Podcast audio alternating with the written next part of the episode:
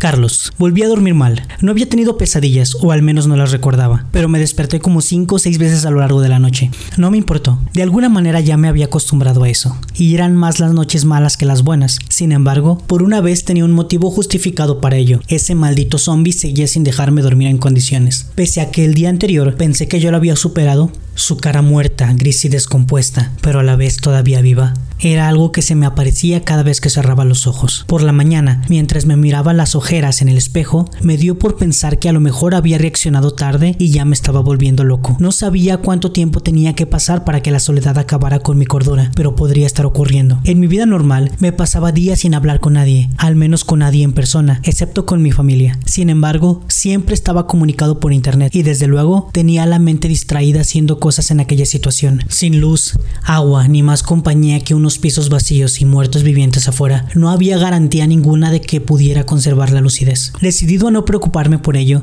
me sentí a desayunar. Había amanecido un soleado día de invierno y pensé que lo mejor que podía hacer era olvidarme de todo. Tenía comida y agua de sobra para aguantar en mi casa hasta el día del fin del mundo. El portal estaba cerrado y no se había acercado ni un solo zombie al callejón desde que comenzó la crisis, de modo que no tenía por qué ver a un zombie nunca más si no quería. Repetirme eso cada vez que empezaba a dudar me tranquilizaba. Y si todo falla, tengo mi armadura, me dije. Como no quedaban cereales, no desayuné mucho. Y en cuanto terminé, fui a cambiarme de ropa, como cada mañana. Pero al mirar dentro de mi armario, buscando algo que aún estuviera limpio, me di cuenta de que no me quedaba ni una sola muda de ropa en condiciones. El resto de mis prendas, que tampoco eran demasiadas, las había utilizado y manchado ya. Y en ese momento formaban un arrugado montón al pie de la cama. Sin más remedio, acabé vistiéndome de nuevo con el viejo chándal que utilicé cuando entré a la casa de la vecina, lo único que me quedaba sin ensuciar del todo. Si se me hubiera ocurrido poner una lavadora antes de que la luz y el agua se fueran, aún tendría algo que ponerme, me reproché a mí mismo. Sin luz, sin agua, sin cereales en el desayuno y casi sin ropa, el día empezaba bien. Tratando de solucionar el problema de la vestimenta, busqué algo que pudiera utilizar por el resto de la casa. La ropa de mi padre no me servía, él era bastante más ancho que yo, y últimamente había adelgazado tanto que la mía propia me quedaba grande. Las de mi madre y mi hermana estaban descartadas. Por supuesto, me pregunté si mi vecina Eulalia tendría alguna prenda que me sirviera, pero siendo una anciana, como no quisiera llevar una bata con olor a naftalina, me temía que no iba a encontrar nada. Recordé la ropa vieja de otros vecinos que había en el trastero, aunque tampoco habría mucha diferencia entre la mía y la almacenada durante años en un lugar húmedo y lleno de polvo. Justo cuando creí que tendría que resignarme, se me ocurrió una idea perversa. Encima de mi casa se encontraba la de Manuel Camacho, comúnmente conocido como el del cuarto. En el resto del edificio no era el único vecino del cuarto, pero sí el que más daba de qué hablar a las chismosas de la escalera, entre las que se encontraba mi madre. Manuel, el del cuarto, tenía una pequeña empresa de transportes y no le iba nada mal. Era el que más dinero manejaba de todos los vecinos y le gustaba hacer ostentación de ello. El monovolumen que tenía aparcado en el callejón seguía ahí pese a que él se marchó a la zona segura mucho antes y solo porque cuando lo hizo prefirió tomar su Mercedes. Su hijo Manuel Jr., conocido como Manu, tenía cuatro años más que yo y era una de las personas más repugnantes que había tenido la desgracia de conocer. En más de una ocasión, él y sus amigotes, la gente más peligrosa del barrio, me habían robado e incluso una vez se quedaron con mi celular y con mi reloj, siempre bajo la amenaza de recibir una paliza si le decía a alguien. Todo el mundo sabía que él traficaba con drogas, a diestro y siniestro, y también que se metía todo lo que vendía. Yo mismo lo vi una vez totalmente drogado en el portal. Tres años atrás se metió en un gran problema y lo metieron a la cárcel, pero unos meses antes del comienzo de la crisis de los zombies salió y estaba viviendo de nuevo con su padre. No pude sentir más que odio al recordar aquella vez que cuando aún era un niño y no teniendo dinero que él pudiera quitarme, me encerró en el cuarto de contadores a oscuras, hasta que un vecino me escuchó pidiendo auxilio media hora más tarde. Me asusté tanto ahí dentro que me oriné encima, y cuando mis padres fueron a pedirle explicaciones al suyo aún sonreía el maldito. El rencor contra ese matón y los de su calaña me convenció de lo lícito de la idea que se me había ocurrido. Me metería en su casa y tomaría su ropa. Él me robó en el pasado y yo iba a cobrármelo con intereses. Del dicho al hecho hay un gran trecho, decía mi madre, y no le faltaba razón, porque una cosa era querer meterme en una casa y otra poder hacerlo. No tenía las llaves de la suya, y tampoco idea de cómo forzar una cerradura, aunque eso no servía de mucho porque su cerradura era de las reforzadas, y no debía ser nada fácil de abrir por la fuerza. Si hubiera tenido internet, no me habría costado encontrar algún video donde explicaran cómo conseguirlo, pero sin acceso a la red, la posibilidad de acceder a conocimientos de ese tipo a corto plazo era nula. Aún así,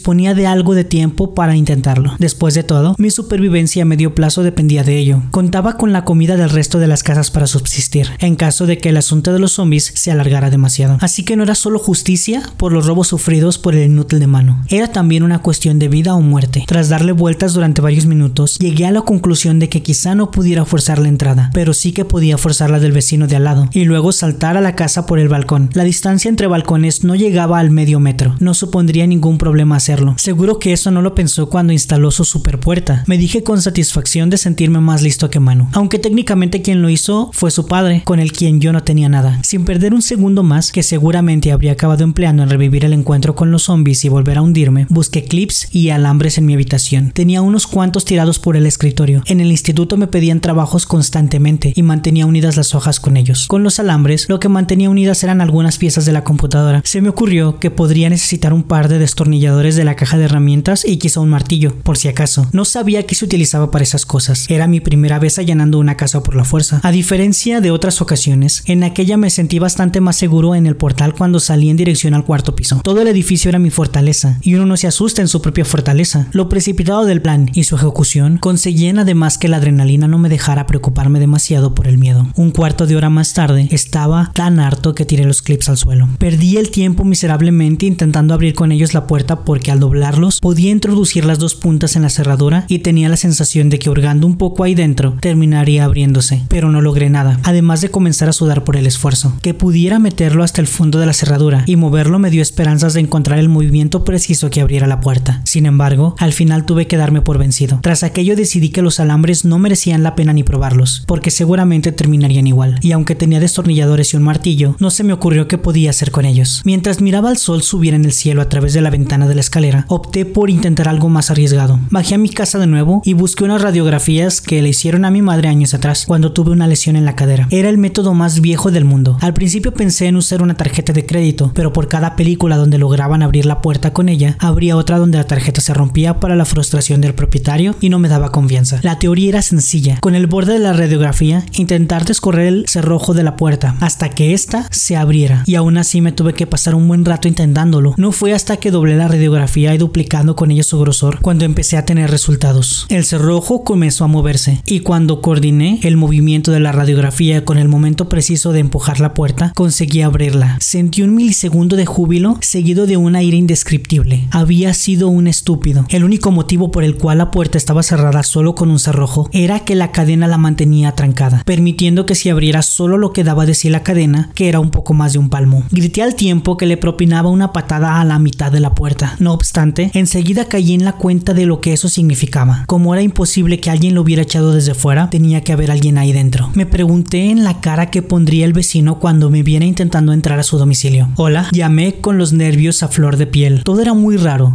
Si había alguien ahí, no contestó cuando llamé al timbre casa por casa el día anterior.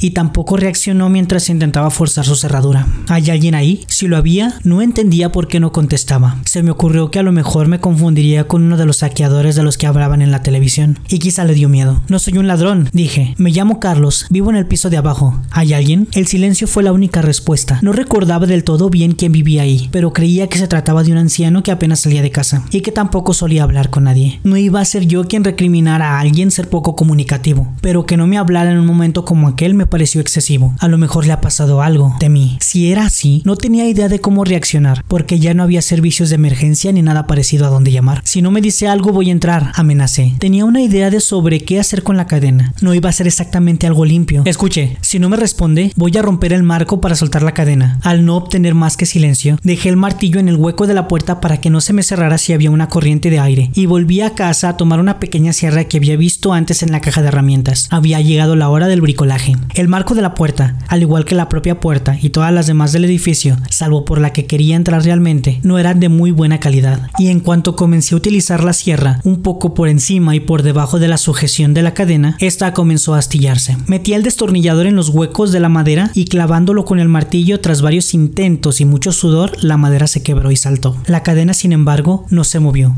Unos gruesos tornillos la anclaban más hondo todavía en el marco, pero al menos ya temblaba. Introduje el destornillador otra vez entre el hueco que acababa de abrir e hice palanca con todas mis fuerzas. Al final, la cadena saltó. La puerta se abrió con brusquedad y dio un golpe contra la pared. Tras aquello, necesité unos segundos para poder tomar aire. No estaba acostumbrado a tanto esfuerzo físico y sentía los brazos entumecidos. Por no hablar de que sudaba como un cerdo bajo la única ropa medio limpia que me quedaba. Una vez recuperado el aliento, con el destornillador y el martillo aún en las manos, di un paso dentro de la casa. Hola, llamé de nuevo. No tenía mucho sentido insistir, pero nunca se sabía. ¿Hay alguien? No parecía que hubiera nadie, al menos nadie dispuesto a contestarme. La casa tenía una distribución exactamente igual a la mía, como todas las del edificio, aunque una decoración muy distinta. Percibí en una mesita de la entrada la misma capa de polvo que yo había limpiado varias veces ya en mi propia casa. No es que se me diera muy bien eso de la limpieza, pero cuando la concentración de polvo era muy grande me daba cosa dejarla ahí acumulándose. Cuando mis padres volvieran, seguro que me regañarían si dejaba que la casa se llenara de polvo. Deduje que aquel lugar llevaba sin limpiarse más de una semana, lo que era extraño. Si el piso seguía habitado, había también un tenue pero desagradable olor que debía ser el producto de la sociedad acumulada. No quería entrar por la fuerza. Me disculpé de manera preventiva, aunque la puerta destrozada en la entrada indicará justo lo contrario. ¿Hay alguien? Como nadie contestó a la enésima vez que preguntaba, dejé de hacerlo.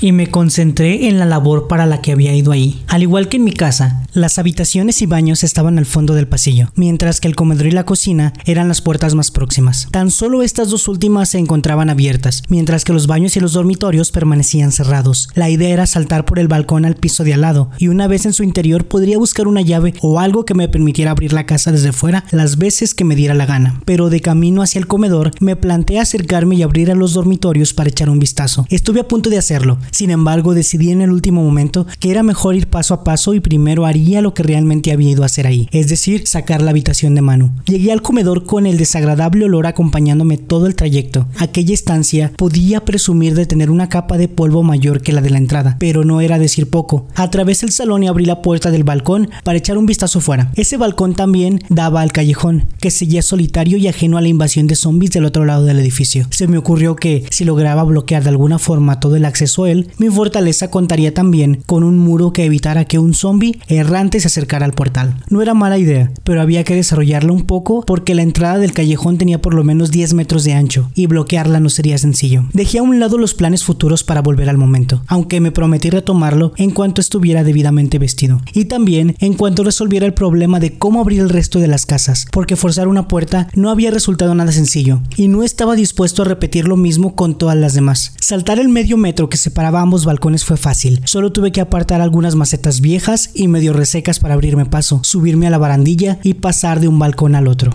En cuanto llegué al piso nuevo, volví la vista hacia atrás, no sin cierto malestar. Debería haber registrado toda la casa antes de saltar. No había nada en ella que pudiera interesarme en ese momento, pero si estaba cerrada por dentro, tenía que haber alguien en ella. Quizá tras una de las puertas cerradas. No sabía qué pudo ser del anciano que vivía ahí. No me fijé si iba con los demás a la zona segura o si se marchó antes. Pero si no había respondido a mis llamadas, tampoco sabía si quería averiguarlo. Intentando no darle más vueltas a eso, abrí la puerta corredera de cristal que me daba acceso al interior de la casa de Manu y me colé en su comedor. Ya averiguaría que fue del otro vecino del cuarto cuando volviera. Manuel señor era un fanfarrón. De eso no me cabía duda, pero lo era con motivo. La calidad superior de los muebles del salón se notaba a simple vista y me pregunté cómo de malo sería que me llevara a algunos a mi casa. Tuve que sonreír al recordar que solo unos días atrás había tenido dudas sobre si entrar en un piso ajeno por algo de comida estaba bien o no. Pero también había tenido miedo de salir a mi propio portal y ya me dedicaba a dar saltos por los balcones. Salí del comedor y me dirigí hacia las habitaciones del fondo de la casa. Dos de ellas estaban cerradas y las otras dos tenían las puertas entornadas. Ya me estaba preguntando cuál sería la habitación de Manu y qué clase de ropa tendría allí cuando sin previo aviso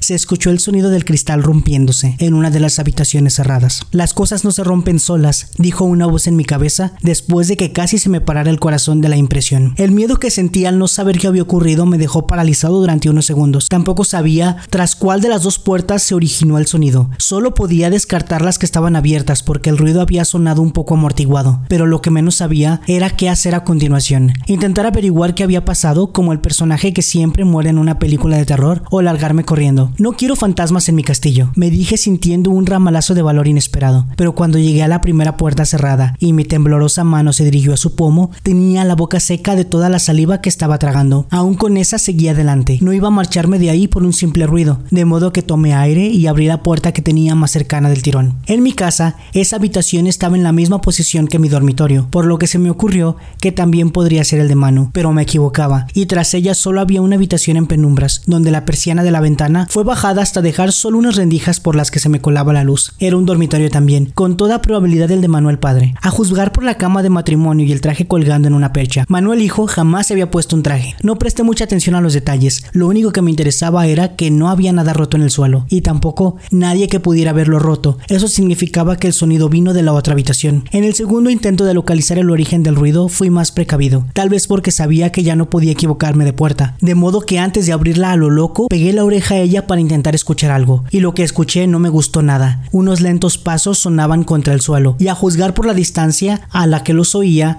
quien estuviera dando se encontraba al fondo del dormitorio. ¿Será posible que este idiota siga aquí? Fue lo primero que pensé. Dicen que es mejor estar solo que mal acompañado, y no se me ocurría una compañía peor para mi fortaleza. Bueno, en realidad sí, aunque no quería ni pensarlo. La otra posibilidad es que fuera uno de ellos. Esa perspectiva me hizo sentir aún más miedo. ¿Qué pensaría si supiera que me encontraba ahí? Si era un zombie me atacaría, pero si no lo era, tampoco supondría mucha diferencia, y no sabía si quería quedarme a averiguarlo. Me habría resultado muy sencillo largarme de ahí sin investigarlo como hice en la otra casa. Después de todo, era mejor tener ropa sucia a tener a Manu como única compañía, vivo o muerto viviente, pero no podía seguir actuando como un cobarde. ¿De qué me servía todo lo que había hecho hasta entonces si no llegaba hasta el final? Fuera lo que fuera lo que había al otro lado, era la prueba de que no estaba solo, y se tenía que compartir mi fortaleza con alguien, quería saber con qué. Llamé a la puerta un par de veces. En cuanto lo hice, los pasos se detuvieron en seco, solo para reanudarse un segundo más tarde. Quien fuera se estaba acercando a la puerta, pero eso no respondía a ninguna de mis dudas, porque tanto Manu vivo como Manu zombie habrían hecho lo mismo. Instintivamente retrocedí varios pasos. Si por ahí salía Manu cabreado, intentaría correr hasta el balcón, saltaría del piso de al lado y volvería a mi casa para encerrarme ahí antes de que me atrapara pero nadie llegó a abrir la puerta. Se escuchó el ruido de una mano golpeándola, e inmediato di un respingo por la impresión y retrocedí otro paso. Ni un segundo más tarde sonó un nuevo manotazo, y luego unas uñas arañando la madera. Definitivamente, eso no era algo que hiciera alguien vivo. Madre mía, es un zombie, pensé aterrado.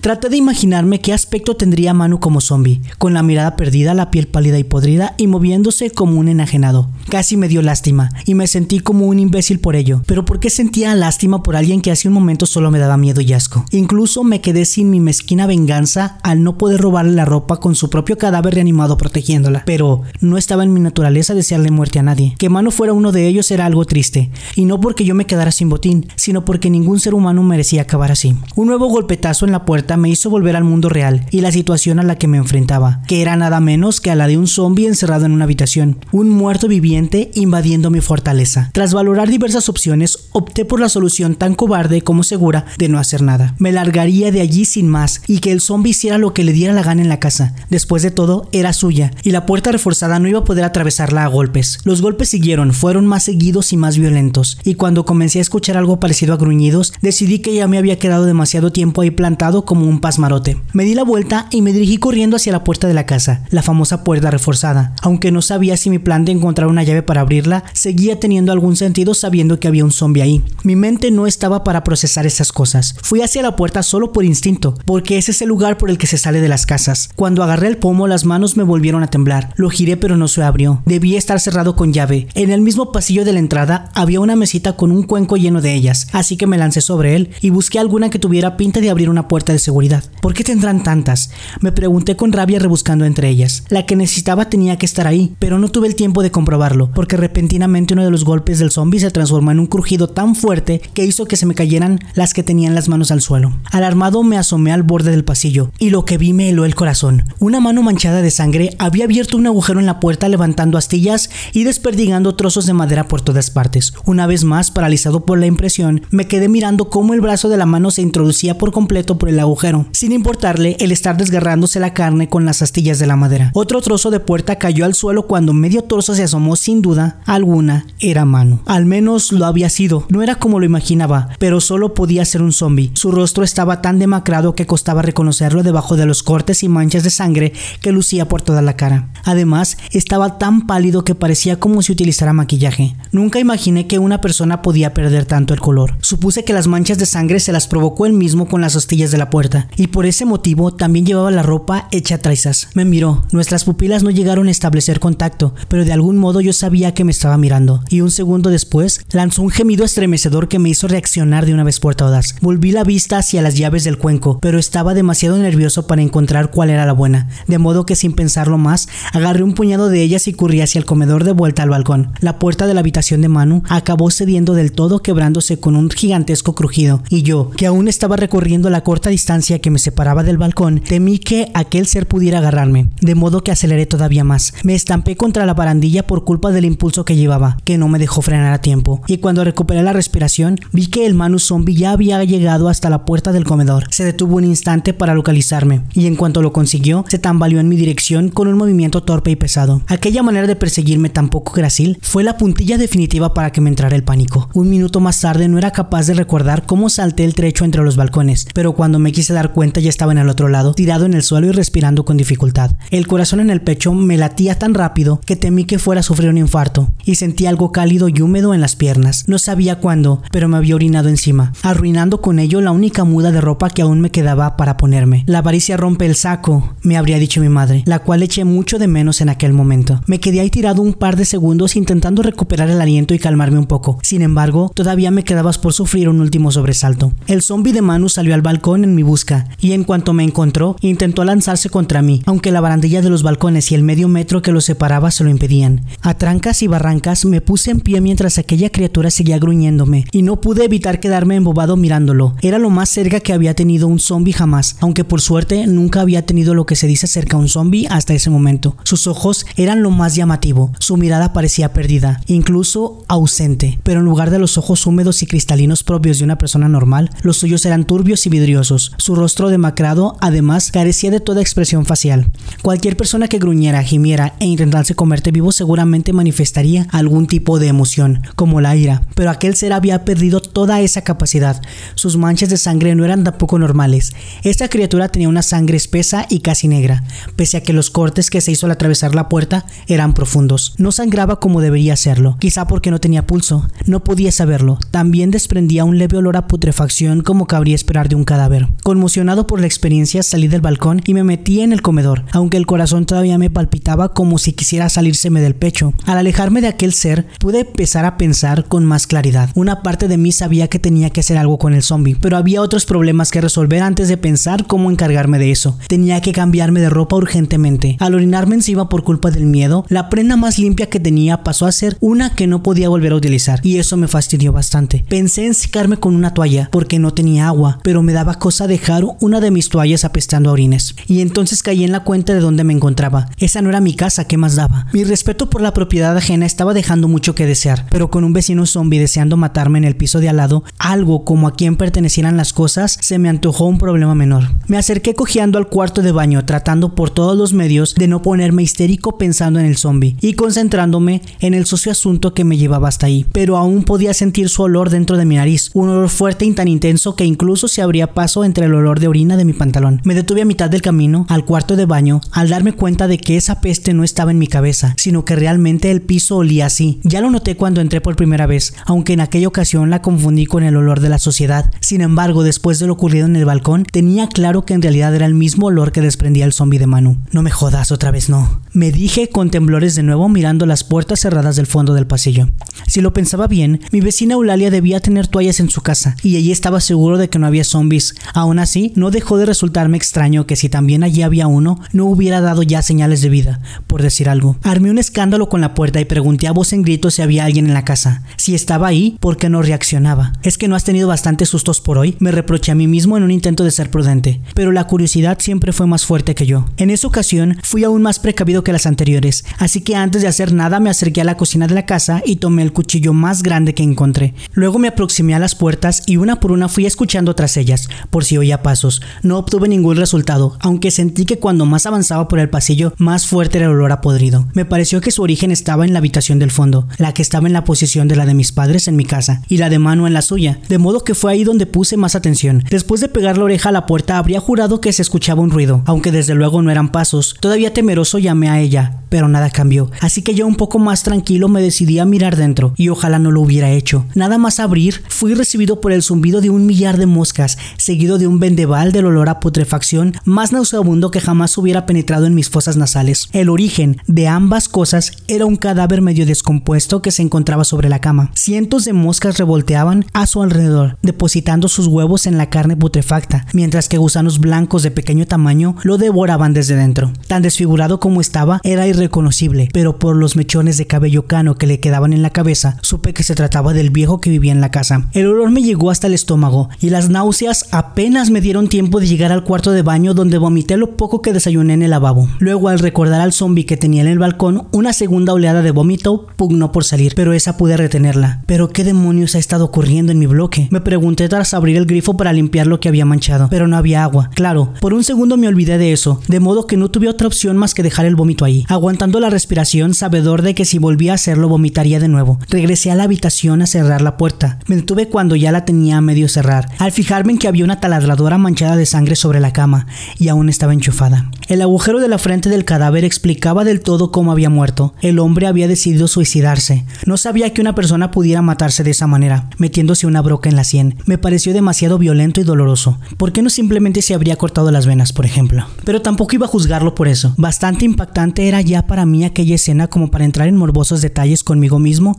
sobre las maneras de suicidarse. Como ya había recibido pesadillas suficientes para no poder volver a dormir el resto de mi vida, no perdí un instante más y volví a mi casa mi querida casa, el único lugar que era realmente seguro. Casi lloré de la emoción cuando estuve ahí de nuevo, a salvo de los zombies y de cadáveres podridos, mientras me cambiaba la ropa por otra, y me secaba la pierna porque al final se me olvidó tomar una toalla, y no tenía ganas de volver por la cuarta planta. Me planteé muy seriamente dejarme de tonterías y encerrarme en mi confortable tercer piso con vista al callejón hasta que todo acabara. Ya había tenido demasiadas emociones y estaba harto de llevarme sustos. Cuando fui a quitarme los pantalones me di cuenta de que había guardado en los bolsillos las llaves que tomé de la casa de Manu. Aquella ya no era una puerta que quisiera abrir, si es que la llave que lo hacía se encontraba en ellas, y no se quedó tirada en el suelo, pero aún así las dejé en la mesa de la cocina junto a la comida. De nuevo seco y con ropa limpia, o siendo realistas, más limpia que un chandal miado y lleno de salpicaduras de vómito, me tuve que ir a la cama para descansar un rato. La ventaja de estar ahí solo era que podía acostarme sin siquiera mirar el reloj para ver qué hora era, y decidido a no pensar más en zombies y cadáveres, agarré un libro de mi estantería, uno de los que ya había leído mil veces, y comencé a leerlo de nuevo.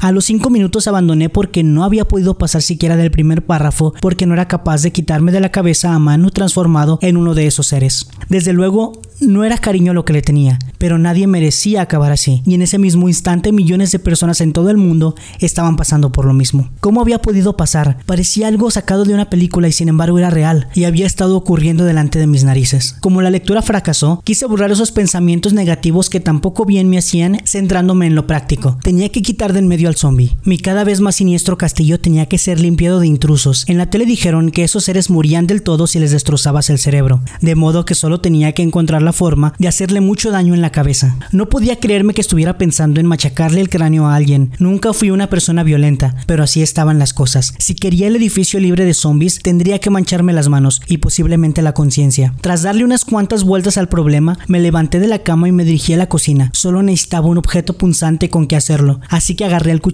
más grande que tenía, algo de donde atarlo para poner la distancia entre el zombillo y como el mango de una escoba y algo que sujetara ambas cosas. ¿Qué podría ser la cinta adhesiva de la caja de herramientas? Con todos los componentes en mi poder, uní con la cinta el mango del cuchillo y el extremo superior de la escoba y me construí una magnífica lanza ensartadora de zombies. Con ella tenía un alcance de por lo menos metro y medio, de modo que me servía para pincharle la cabeza del muerto viviente desde el balcón de al lado sin ponerme en peligro. Sencillo y eficaz. Aunque lo último que necesitaba era otra dosis de zombies ese día. Me convencí a mí mismo de que cuando me librara de Manu, el problema con los muertos se acabaría para siempre. Por lo que sacando fuerzas de flaqueza, me dispuse a subir de nuevo al cuarto, sin embargo, cuando ya me disponía a hacerlo, me fijé en la caja que tenía en los pies de la cama. Mi armadura, tenía que ponérmela. Lo tuve clarísimo, precisamente fue diseñada para algo así, de modo que cuando salí de la casa, además de una escoba con cuchillo, llevaba puestas unas espinilleras y unos protectores del antebrazo. El casco preferí no usarlo porque era incómodo y no lo veía necesario. Aunque sabía que ambas protecciones eran ridículas, me sentí más seguro con ellas encima. Y si me tenía que enfrentar a un zombie, prefería sentirme seguro a volver a orinarme en los pantalones. Al salir no cerré la puerta de la casa del pobre anciano, de modo que me ahorré tener que forzarla de nuevo, y el olor del interior se había hecho más fuerte después de abrir la habitación y permitir que el tufo del cadáver se extendiera, pero aún era lo bastante tenue como para poder respirar sin vomitar otra vez. Preferí darme prisa en salir al balcón y oler aquel aroma a muerte lo menos posible. Bastante iba a tener ya con lo que me tocaba hacer a continuación. Manu seguía en el mismo lugar donde lo dejé, sin una puerta que destrozar, habilidad suficiente para saltar o un objetivo al que gruñir y contra el que abalanzarse, la criatura se quedó plantada ahí, en el extremo más próximo del balcón, mirando como ausente la puerta por la que me marché. En cuanto me vio aparecer, sin embargo, retomó su intento de asesinato, comenzando de nuevo con los gruñidos y los gemidos, sin importarle que la distancia que nos separaba hiciera imposible alcanzarme. Los zombies parecían bastante estúpidos, aunque con Manu tampoco había mucha diferencia en ese sentido. Me armé de valor y respiré profundamente antes de colocar mi lanza en posición, apuntando a su cabeza, menos convencido de que aquello fuera a salir bien que unos minutos atrás. Tomé fuerzas para clavarle el cuchillo hasta el cerebro. No miré a lanzar el golpe. Bastante asqueroso creía que iba a ser el hecho de sentirlo en las manos, así que decidí ahorrarme la imagen. Sin embargo, al final no hubo nada que ver porque el cuchillo golpeó contra la frente de Manu, pero no logró atravesar su duro cráneo y solo lo empujó hacia atrás. Inmediatamente después le dio un manotazo tal a la lanza que por poco se me caía a la calle. No era tan fácil atravesar una cabeza humana como pensaba, y por lo visto no tenía la fuerza necesaria para conseguirlo. El pinchazo en la frente solo sirvió para enfurecerlo más, o eso me pareció. Un pequeño hilo de sangre oscura y espesa brotó de la herida, pero el zombie no perdió ni una pizca de determinación. Sin más opciones que seguir intentándolo, volví a pincharlo tratando de esquivar sus manotazos frenéticos. Me parecía increíble que una criatura tan torpe a la hora de andar se moviera de esa forma. La casa debía estimularlo. Lancé otro pinchazo con todas mis fuerzas, pero se movió y terminé atravesándole una mejilla. La imagen fue asquerosa, aunque mucho peor fue ver cómo sus propios movimientos le arrancaron el cuchillo de la cara, destrozándosela del todo. Como aquello no funcionaba y estaba a punto de volver a vomitar con el espectáculo de sangre y carne destrozada, recogí la lanza y pensé de qué otra forma podría acabar con él. Se me ocurrió que si lograba meterle el cuchillo en la boca, simplemente con un empujón podría llegar a su cerebro, evitando los duros huesos del cráneo. Solo de pensarlo me daba asco. Pero qué otra cosa podía hacer? Si me hubiera dicho tan solo un día atrás que estaría martirizando a un zombie con un cuchillo y una escoba, no lo habría creído. Respirando profundamente una vez más para aclarar los nervios, agarré con fuerza el palo de la lanza y la fui aproximando hacia el zombie. Tampoco aquella vez fue sencillo hacerlo, porque no dejó de lanzar manotazos. El objetivo de estos siempre era el de alcanzarme, y en ningún momento pareció importarle lo más mínimo ni la lanza ni las terribles heridas que le producía con ella. Sin embargo, de repente la agarró con ambas manos, y yo me llevé tal susto que tiré de la escoba hacia mí. Su fuerza era mayor, pero él sujetaba el palo mientras que yo agarraba el cepillo de la escoba, de modo que gané el tira y afloja. Por el impulso, al recuperar la escoba casi me caigo en el suelo. El zombie, en cambio, quedó en precario equilibrio sobre la barandilla del balcón, y al final fue su propio instinto el que lo traicionó. Dispuesto a atraparme por encima de todo, siguió haciendo fuerzas para llegar a mi balcón, y terminó cayendo al vacío entre gruñidos. Se escuchó un sonido como el de una bolsa de carne reventando contra el suelo, y cuando me asomé, la criatura estaba tumbada boca arriba con los brazos y las piernas extendidas. Lo he matado. Pensé eufórico. He matado a Manu. Era mi primera batalla contra un zombie. Esperaba también que la última, y había salido victorioso. El cuerpo de mi víctima yacía tirado frente al portal, junto a uno de los dos coches aparcados en el callejón, a un lado del charco de orina. Si hubiera caído un metro más al frente, habría destrozado el monovolumen de su padre, lo cual habría sido una ironía de muy mal gusto. Pero eso no me importaba. Lo único que lo hacía era que lo conseguí. El zombie estaba fuera, muerto tras una caída de cuatro pisos, y la casa quedó vacía y lista para ser saqueada. Embriagado por la victoria, volví a mi casa, tomé las llaves y regresé a la puerta del cuarto. Si tenía un poco de suerte, podría entrar por ella como un señor. Si no, tendría que entrar por el balcón. Al final tuve suerte. Hallé la llave que abría la puerta e inmediatamente me dirigí a la habitación de Manu. Tras ganar la batalla, tenía derecho a las pertenencias del vecino. Su habitación estaba decorada con unos pósters viejos de coches y motos. Además de la cama y del armario, había un escritorio que hacía que la palabra desordenado y suciedad se quedaran pequeñas. En el suelo encontré tiradas piezas de un despertador que seguramente tuvo en la mesita de noche o en el escritorio. Su caída debió ser lo que escuché cuando llegué a la casa por primera vez. Todavía se notaba en el aire el olor a muerte por el tiempo que permaneció el zombie ahí dentro. Había muchas preguntas que no podía evitar hacerme, como por qué no se fue Manu con su padre, cómo llegó a transformarse en zombie, o si se encerró él mismo en su habitación o lo encerró su padre. Pero tuve que hacerme la idea de que tal vez nunca lo supiera. No quedaba nadie que pudiera responderlas y yo no era Sherlock. Antes de ir al armario o por la ropa, que era mi objetivo principal, eché un vistazo en los cajones del escritorio. No encontré en ellos nada especialmente interesante, solo papeles viejos, un calendario, chorradas varias y únicamente la cartera de Manu llamó mi atención. La abrí y me encontré cinco billetes de 100 euros nuevecitos y relucientes. No tenía ni idea dónde había sacado alguien como él tanto dinero, pero me daba igual. Sin pensarlo dos veces, los tomé y los guardé en mi bolsillo como pago por todas las cosas que él me había robado en el pasado. Tras resarcirme económicamente, dejé la cartera y me dirigí al armario. Ahí estaba el plato fuerte que andaba buscando desde el principio. Camisetas limpias, pantalones limpios, ropa interior limpia. ¿Qué más se podía pedir? Tomé algunos pantalones vaqueros, una camiseta blanca y una sudadera roja, y gruesa con capucha, y me cambié ahí mismo. Tenía el armario casi lleno por lo que supuse que debía llevar muerto bastante, ya que de lo contrario habría manchado más ropa. Lo sabía por experiencia. Sin embargo, mi sorpresa fue mayúscula cuando miré en el cajón de los calcetines. Tras remover entre ellos buscando un par que me gustaran, encontré una pequeña bolsita de plástico cerrada, en cuyo interior había una buena cantidad de polvo blanco. Lo agarré y miré casi con temor. Sabía que Manu se metía y traficaba con drogas, pero no pensé ni por un segundo que pudiera acabar encontrándome con un alijo como aquel en su dormitorio. ¿Y qué hago yo con esto? Me pregunté y de no pensar en lo que habría dicho mi madre de haber entrado en ese momento por la puerta y verme con la bolsa de droga en la mano.